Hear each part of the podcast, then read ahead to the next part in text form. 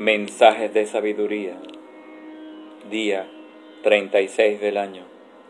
Meditando en la transformación de la mente de la inconsciencia a la mente de la conciencia. Con la inspiración, la belleza, la profundidad, la meditación, la sabiduría, los grandes legados del maestro Osho. Siguiendo el sendero del Tantra, hoy deleite. Cuando estás comiendo, tu estado mental es mucho más importante que lo que comes. La comida te afectará de un modo distinto si comes con deleite y alegría que si comes cuando estás lleno de tristeza, preocupaciones y tensiones. Si comes durante un estado de tensión, hasta la comida más sana tendrá un efecto venenoso y si comes con deleite, es posible que ni siquiera un veneno pueda afectarte totalmente. Es muy importante el estado de tu mente cuando estás comiendo.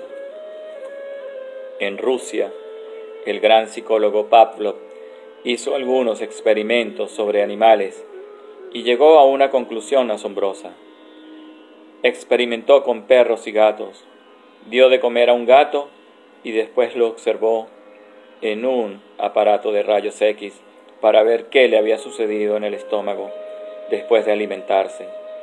Cuando la comida ingresó al estómago, éste inmediatamente segregó jugos digestivos. Al mismo tiempo, pusieron un perro tras la ventana del cuarto donde estaba el gato. Cuando el perro ladraba y el gato se asustaba, el aparato de rayos X mostraba que se detenía la secreción de jugos gástricos. Entonces el estómago se contrajo y se encogió. Se llevaron entonces al perro, pero durante seis horas el estómago del gato mantuvo las mismas condiciones. Al cabo de seis horas, cuando empezó de nuevo a segregar jugos gástricos, la comida ya no estaba en estado digerible, se había solidificado. ¿Qué pasa con tu situación? Vives preocupado las 24 horas del día. Es un milagro que digieras la comida que comes. Pero la existencia lo consigue a pesar de ti. Es un absoluto milagro que se pueda digerir y también es un milagro que sigas vivo. Cuando engulles a toda prisa la comida, no respetas tu cuerpo. Ese acto debería ser un acto de devoción. Se debería hacer igual que cuando se ingresa en un templo, igual que cuando uno se arrodilla para rezar, igual que cuando alguien se sienta para tocar el arpa o cantar una canción al ser amado. El amor no es sexo. El sexo puede suceder en el amor puede ser una parte integral, pero sexo en sí mismo no es amor, es un sustituto.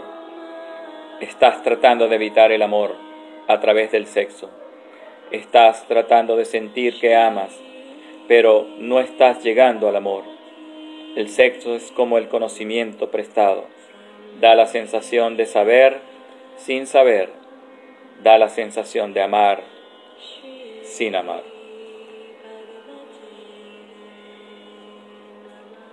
Todas las bendiciones para ti en este hermoso momento, en este instante importante de este viaje que has iniciado en la ruta de la mente, de la inconsciencia, al camino de la mente, del sendero de la mente, de la conciencia.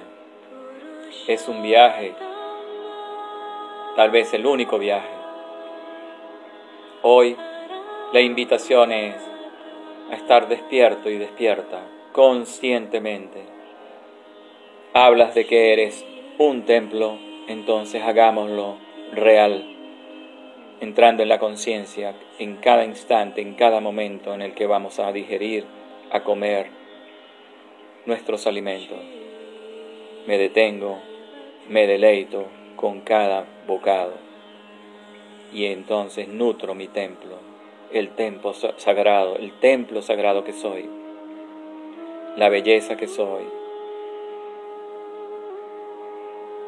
Entonces honro la vida y honro al otro.